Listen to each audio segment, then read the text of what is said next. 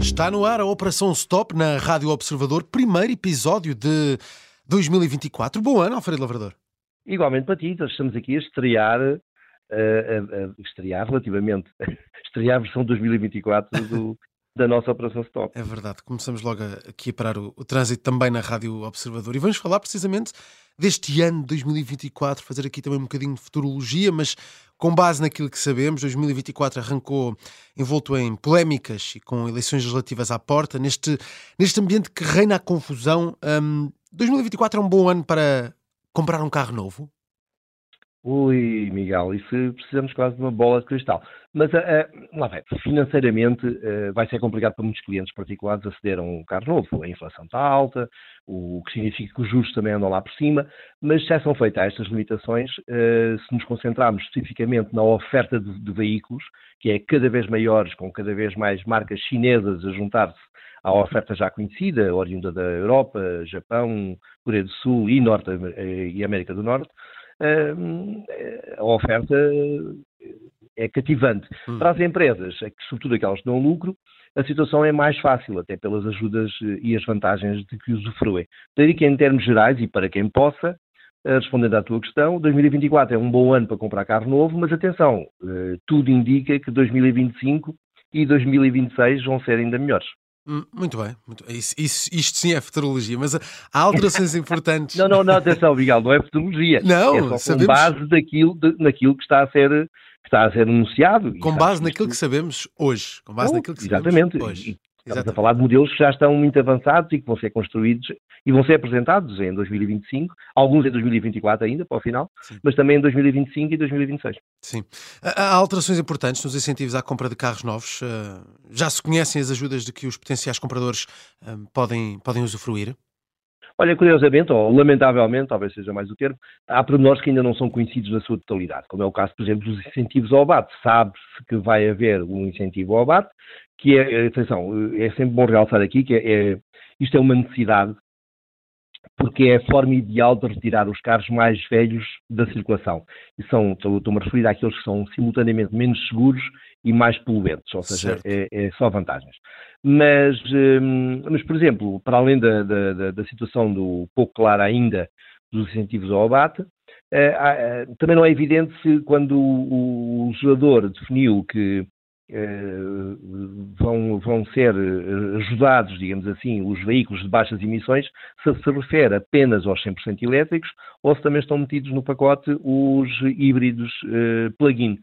Um, e isto, daqui, de, disto pode derivar, o, o- por exemplo, os elétricos vão estar sempre defendidos, mas o- não se sabe bem o futuro, não se conhece o futuro reservado para os PHEVs, os híbridos plug-in. Hum. E em relação à, à eterna questão relacionada com o tipo de combustível ideal, 2024 ainda é ano para comprar uh, motores a, a gasóleo uh, e a gasolina ou já é preferível optar pelos híbridos plug-in ou pelos uh, 100% elétricos? Já, já temos a página virada? Eh, Não, por acaso aí estamos um bocado na, na mesma, não houve grandes alterações. A escolha do tipo de motorização e por tabela, o combustível, Uhum. o combustível também pode ser energia, não é? Eh, o combustível a utilizar é uma questão que é difícil de responder, uma vez que varia consoante as necessidades e as condições de cada utilizador. Para quem habita longe eh, das grandes cidades, ou seja, longe de uma rede de postos de carregamento elétricos, um, e não pode realizar esta operação em casa, então os elétricos e os híbridos plug-in, portanto aqueles modelos equipados com baterias recargáveis, um, podem não ser vantajosos e até mesmo tornar-se uma dor de cabeça.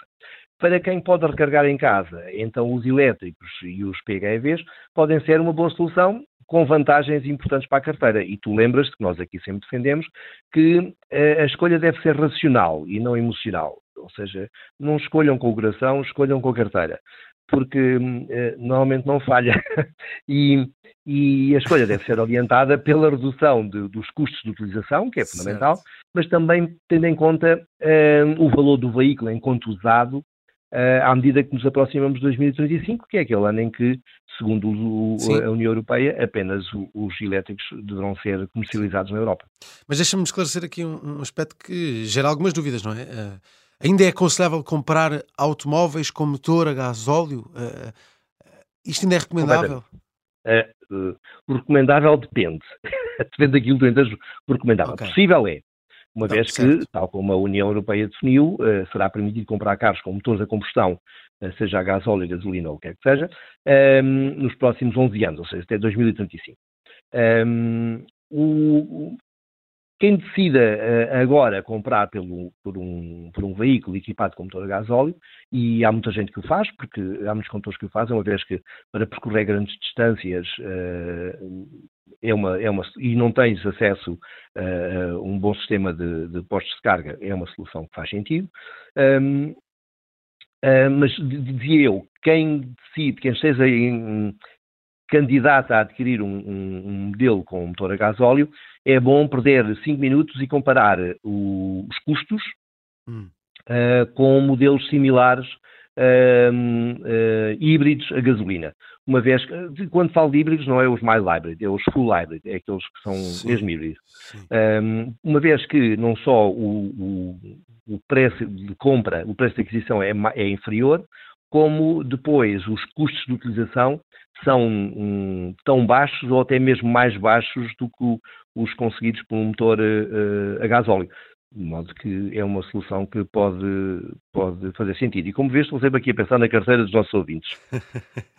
então, mas quando é que se vai tornar óbvio que só vale a pena adquirir uh, veículos com motores elétricos, sejam eles alimentados por, por bateria ou por uh, fuel cells a hidrogênio? Olha, é, é aquilo que falámos há pouco. Até 2085 vale tudo. Uh, okay. A partir de 2025, uh, durante muito tempo, falou-se que só os elétricos iriam ser, iriam ser iriam, passíveis de ser adquiridos, mas em 2023, portanto, o ano que agora findou, abriu-se ali uma porta, sim, uma porta meio das traseiras, mas ainda assim uma porta, hum. para aceitar motores de combustão que queimassem combustíveis, com combustíveis sintéticos. Sim, sim. Um, não é evidente ainda que isto vá avançar, não que, basicamente, quem, quem forçou esta, esta nota foi, foram os construtores alemães, uh, aqueles dos carros de luxo, e, e o objetivo era continuar a vender aqueles motores que eles, que eles uh, têm e que fazem há muitos anos e que lhes garantem margens de lucro superiores. Uh, agora, não é evidente que isto vá avançar porque falta aquela parte do combustível sintético. Uh, aparentemente, e feitas as contas, há quem duvide uh, que se consiga um preço competitivo uh, para este tipo de combustível. Se isso não acontecer, duvido que haja muita gente interessada a comprar combustíveis sintéticos ao dobro do preço, por exemplo. Quer dizer, há sempre, eu percebo que um, um claro. condutor que tenha um Ferrari, um carro de coleção, não sei o quê, Claro, claro, claro, não tem problema nenhum. Anda muitos poucos quilómetros, logo não tem problema nenhum em comprar esse dito combustível, mas um, para o grande público será complicado se o preço do combustível sintético, do preço do litro do combustível sintético, não for, uh, não for competitivo. Muito bem.